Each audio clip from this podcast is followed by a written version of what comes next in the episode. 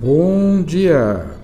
Então, hoje o assunto é referente à questão dos intestinos. Vocês viram que ultimamente eu estou é, aprofundando muito nas histórias do intestino. E eu tenho falado muito sobre isso, porque a questão é, desse, desses hábitos alimentares e intestinais tem que estar em equilíbrio para podermos desenvolver uma resistência imunológica em relação a esses vírus todos que estão aí, que de repente a nossa cabecinha era apenas o Covid-19 e agora parece que se multiplicou em vários, né?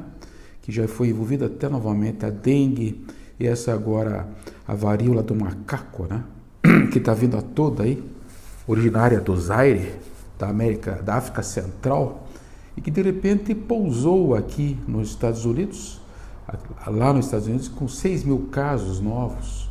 Foi de 200 para 6 mil casos novos, virando uma epidemia preocupante, inclusive aqui no Brasil, e que o pessoal está muito preocupado né, com esse bicho que vai vindo aí.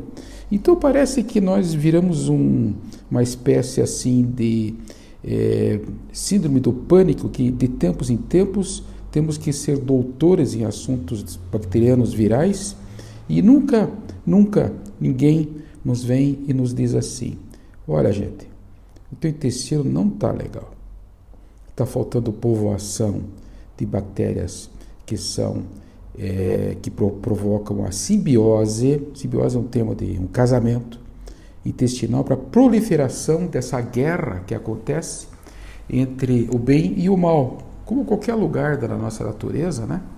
nas nossas relações humanas, existe uma relação bacteriana no nosso intestino que é entre o bem e o mal. E a gente não tem ideia de como é importante vocês começarem a focar essa questão dessa colonização dessa microbiota intestinal. Olha o, termo, microbiota intestinal.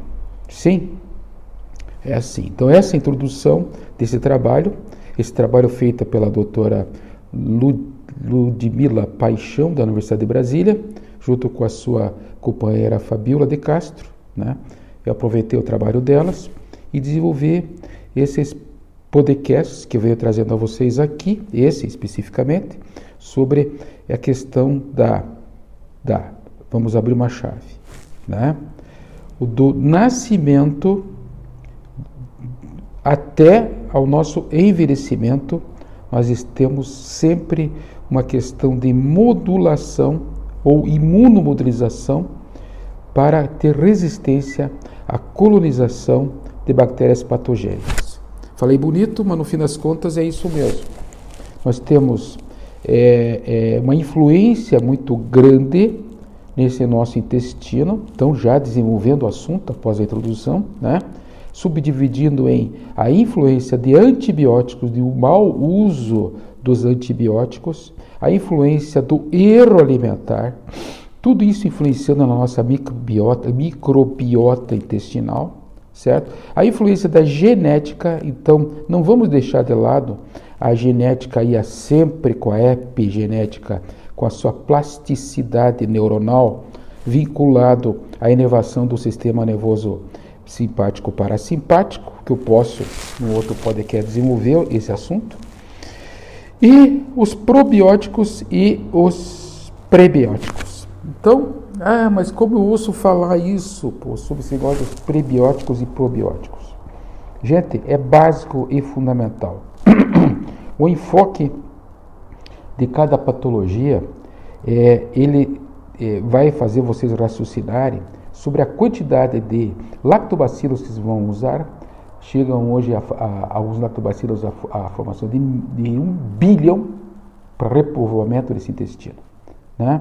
E chega-se também a enfoque da quantidade e a qualidade desses lactobacilos de acordo com a patologia, que é o que eu faço quando atendo o paciente e dirijo o uso desses chamados, é, chamados probióticos, não pré-bióticos.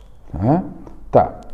para dar uma ideia para vocês, então, quando vocês nascem, vocês têm um intestino que não tem bactéria nenhuma lá, lá dentro. Isso é chamado é, intestino estéreo. Não tem nada, nada lá dentro. E vocês têm é, uma função, tá? É, nessa criança, por isso que a criança nos primeiros três meses de nascimento sofre de cólicas intestinais terríveis. As mães e os pais sabem disso, que é muito difícil dar conta. E como é difícil não ficar dando medicamentos como Luftal, etc., é, para evitar que isso aconteça, porque vocês vão fazer uma interferência nas fibras do sistema nervoso é, simpático parasimpático e vão trazer mais tarde problemas para esse adulto, para essa criança, na questão da motilidade intestinal. Então, ser pai e ser mãe é isso mesmo, é enfrentar isso que está aí de uma maneira heróica, né? de uma maneira é, com muita resiliência, para fazer com que esse intestino, agredido pelas bactérias externas, que vem de uma alimentação do seio materno, ou mesmo uma alimentação artificial, consiga produzir bactérias, tá?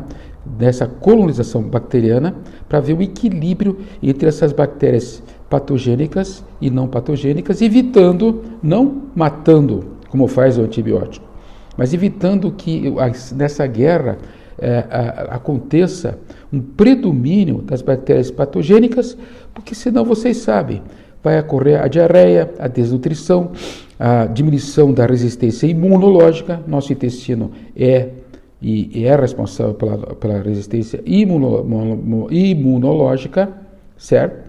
E isso é, é, depende muito de paciência, muito da paciência de vocês saberem lidar com essa questão. E naturalmente eu faço uma correlação com o uso dessa química toda nessa época com a incidência, é uma relação minha, gente, a incidência dessa depressão, essa maldita depressão que está invadindo nossos lares com todos esses transtornos de temperamentos que os acompanham. Sim, sim, ela no intestino grosso, gente, produção de triptofano, aminoácido se transforma em serotonina, que quando em excesso transforma-se numa pessoa eufórica, uma pessoa destrutiva, uma pessoa irritante, uma pessoa explosiva, e quando em baixa produz o processo de distimia, de depressão, né? na fase, é, vamos dizer assim, bipolar, em que a pessoa está muito eufórica e de repente é muito triste, na, na fase histriônica, na fa enfim, todas essas patologias que estão na psiquiatria, eu faço correlação que vocês tenham uma maneira de cuidar, de cuidar dessa fase, desses 90 dias após o nascimento da criança e nessa adaptação que ocorre. Tá, da onde que veio o leite? O leite ou vem, ou ele é industrial, que já que tem em, em artigos passados, o industrial em pó é muito perigoso. Perigoso eu não digo, o termo não está errado. Ele é mais agressivo, porque existe um desenvolvimento de bactérias muito intenso lá. E eu não preciso citar aqui, vocês peguem meus podcasts que, que tem lá dentro a citação disso.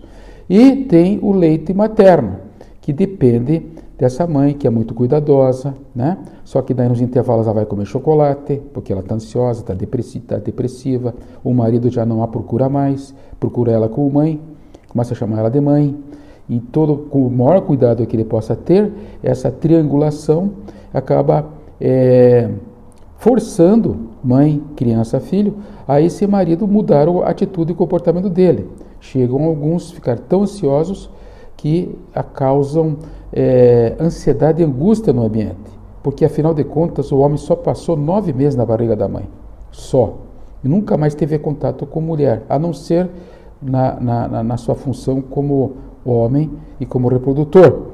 Então, o pensamento feminino é uma coisa, o pensamento masculino é outra.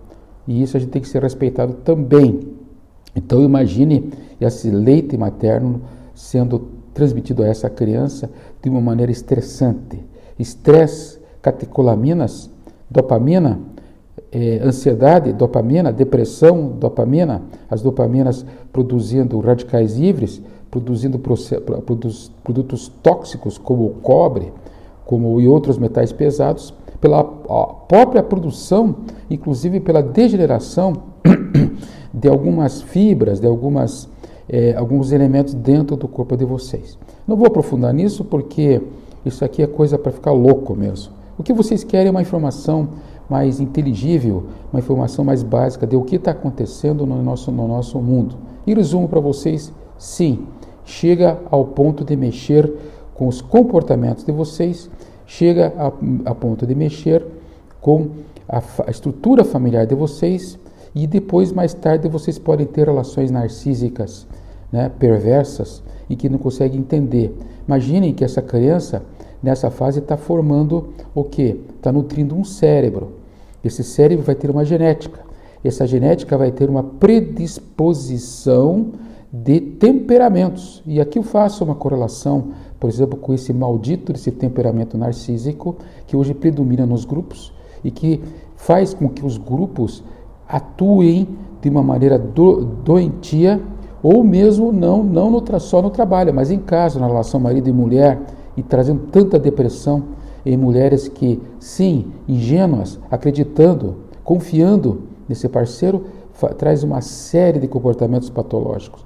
Muito bem, não é esse o assunto aqui, mas podemos desenvolver esse assunto depois. Com certeza podemos desenvolver, porque ele é, ele é apaixonante. Né? Então vamos voltar a falar sobre essa colonização da microbiota intestinal trabalho feito pela Ludmila Paixão e sua amiga Fabiola de Castro. E estamos dizendo que lá no seu intestino simplesmente tem mil bactérias, tá? E essas mil bactérias, elas é, têm que estar casadas é, e têm que ser é, equilibradas com probióticos, como eu já falei para vocês. Esses probióticos, eles têm nome. Então, tem o pré-biótico e o probiótico, tá? Para poder equilibrar isso. Eles têm nome. Então, qual que é o nome é, dos probióticos? Eles, vão, eles são chamados bifidobactérias. Primeira classificação. Aí tem uma subdivisão que na verdade não interessa para vocês, tá? Porque são vários nomes. E depois vocês têm a segunda classificação, que são os lactobacilos. Tá? Isso para as bactérias benéficas, para as bactérias que vão entrar no seu intestino, que vão ajudar essas mil bactérias tá, a se transformar em coisa boa para vocês, em nutrição cerebral, para a criança ter um desenvolvimento cerebral, um comportamento comportamento é, normal, não autista, do espectro do autismo, né? essas, essas doenças todas das crianças, que eu estou fazendo correlação com essa nutrição cerebral que tem que ocorrer junto com a presença dessas chamadas bactérias boas, as que vêm dessa, dessas relações probióticas, para combater as bactérias nocivas, que são as enterobacteriaceae, como a enterobacteriaceae são várias, também não vou falar o nome delas aqui, e tem especificamente os clostridiums. Clostridium botulium, botulismo, é que eu já falei na, no, meu, no meu podcast anterior, citei essas bactérias todas, que são muito nocivas para o corpo. Estão aí, tá? habitando o intestino dos seus, das suas crianças, dos seus adolescentes e de repente as nossas bactérias, e a gente nesse sentido fica enfesado. Enfesado, fezes, fezes mal formadas. Portanto, eu vou fechar esse podcast, tá? prometendo a vocês desenvolver, desenvolver esse tipo de assunto nos próximos podcasts. E todos sabem que eu gosto de concluir. Concluir, a conclusão é: cuidem dos seus intestinos, porque vocês pensam através dele. Olha que coisa mais bonita. Obrigado pela atenção. Até o próximo podcast.